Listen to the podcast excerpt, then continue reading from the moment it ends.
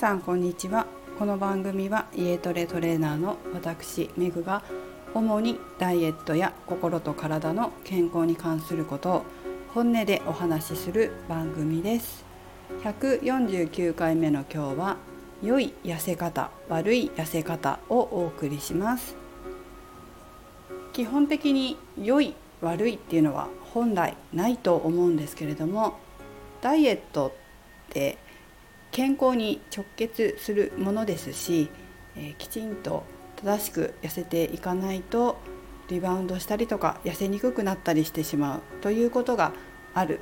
と私も経験上いろんな方を見てきて思うのであえて良い悪いと言わせていただきました。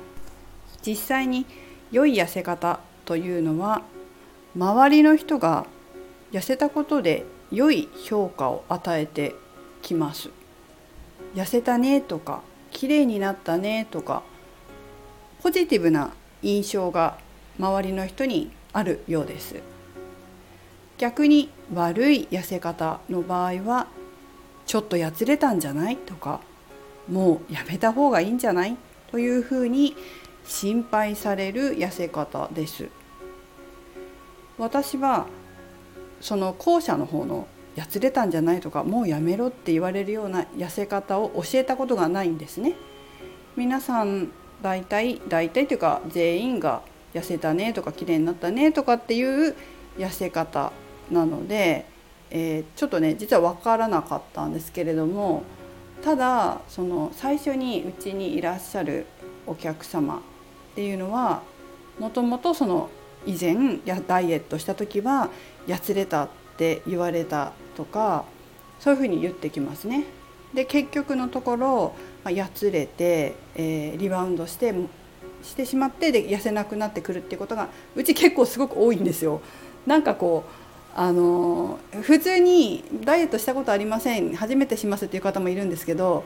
本当にいろんなダイエットをしまくって痩せなくなってしまってどうしていいかわからなくってくるっていう方も結構多くいらっしゃるんですね。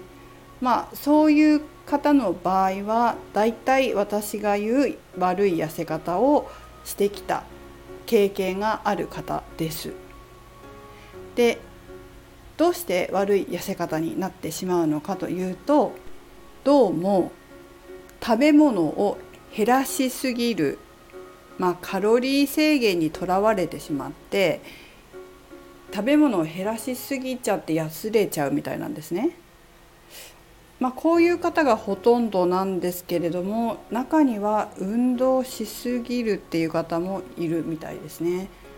あの消費エネルギーの方が多くなっちゃうっていう感じですね。で運動をやめれないっていうかでもこれちょっと私も経験あるんですよね。やつれるまではいかないですけど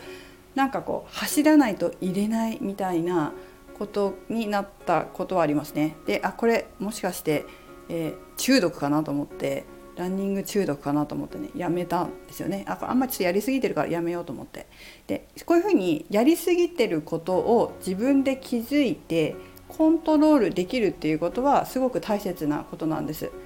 まあ、やりすぎてしまってそのままやりすぎを続けるから問題になるわけであってあやりすぎてるなって思ったらちょっと抑えよう。で気づいて抑えることができれば別に何の問題もないわけです。ま、やりすぎてしまう状態を続けていると周りの方に心配されるということはあると思います。そしてですね周りの人が何か言ってくる心配してくるっていうことは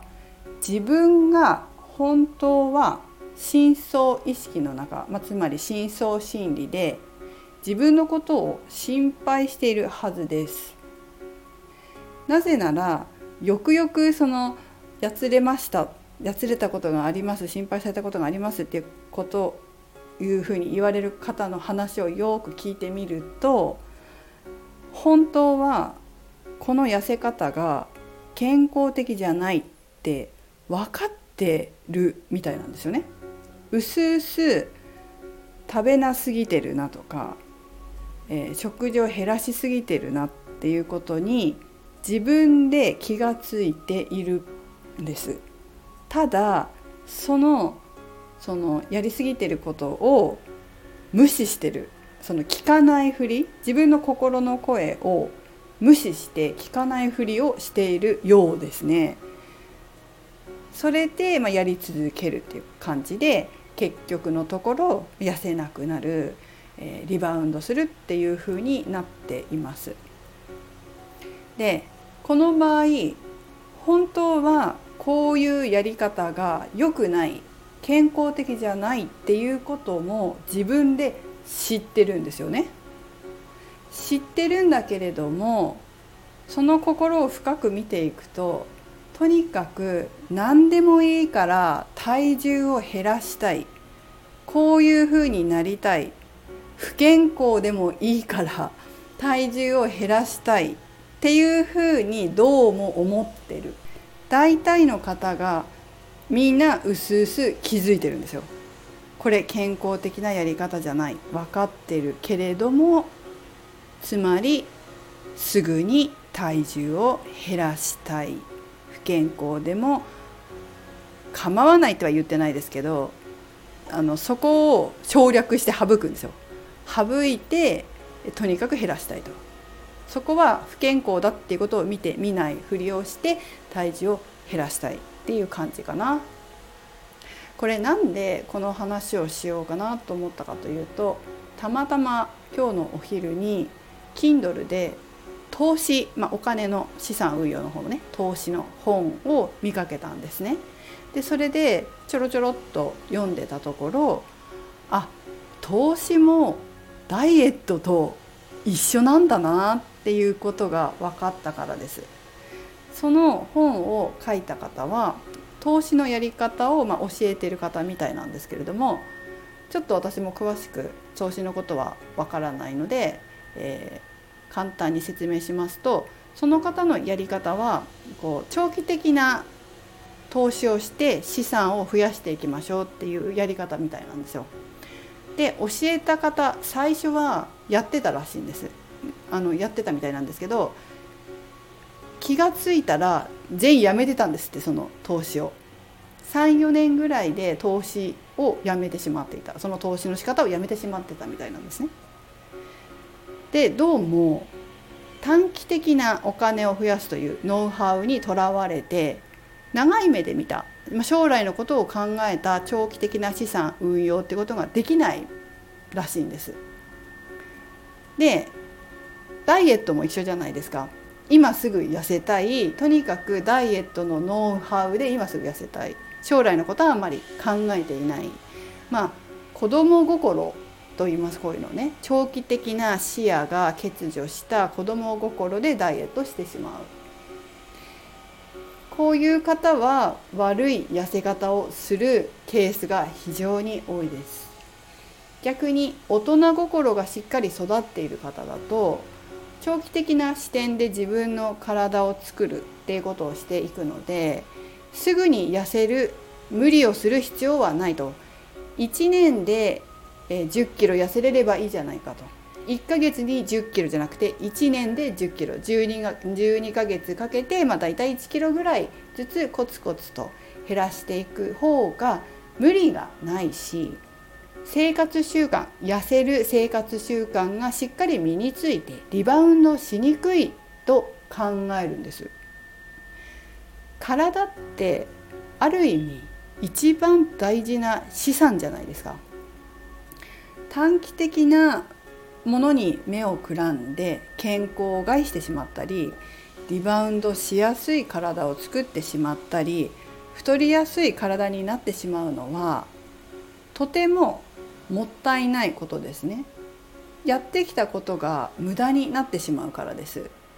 すぐに戻るリバウンドするまたダイエットするまたリバウンドする。これを繰り返すことによってどんどん太りやすい痩せやすいんじゃないですよ。太りやすい体を自分で作り上げてしまう。それが長期的な視野の欠如した子供心を持つ、まあ、子供心が大きい人のダイエットの特徴です。どうしてもこれね若いうちはやっちゃうみたいなんですよ皆さん。で経験して経験してあこれじゃダメなんだなって気づいてやっぱりコツコツとあの健康的に無理なく少しずつ習慣を変えながら痩せていくっていうことが一番実は合理的で無駄がないんだなっていうことに気がつくようですね。まあ、こういう方もいるってことです。まあ、私みたいになんか体の知識があってあこうやって無理に痩せると体に害があってむしろ病気になりやすくなったりとか、えー、またリバウンドしたりとかするからこれちょっとやめた方がいいなとかってすぐ分かるっていう方も中にはいらっしゃるかもしれないですがやっぱりこういう体の知識がないとどうしてもその短期的な短絡的なノウハウにとらわれてしまうようです。まあ、まとめますと良い痩せ方悪い痩せ方これ結構周りの声を聞くと分かるっていうことですね。やつれたんじゃないって言われちゃった場合はもしかしたらその短期的な目先のダイエットにとらわれて不健康なダイエットになってる可能性もある。そしてそれを自分の深層心理は知っていてうすうす気がついて心配しているんだけれども、えー、その声を無視してやり続けてしまった場合周りの人にそういうふうに言われるっていうことです。逆にあのポジティブなことを言われる場合痩せたねとか綺麗だねとかすごいねってこう言われた場合はきちんと健康的なダイエット自分で自信を持って自己肯定して進めた場合はそういう声が周りから聞こえている聞こえてくる周りの人に言われるというようなイメージです。なので、えー、自分のね周りの評価っていうのは自分の深層心理の声だと思って是非自分のダイエットを振り返っていただきたいなと思います。はい、最後までお聴きいただきありがとうございました。メグでした。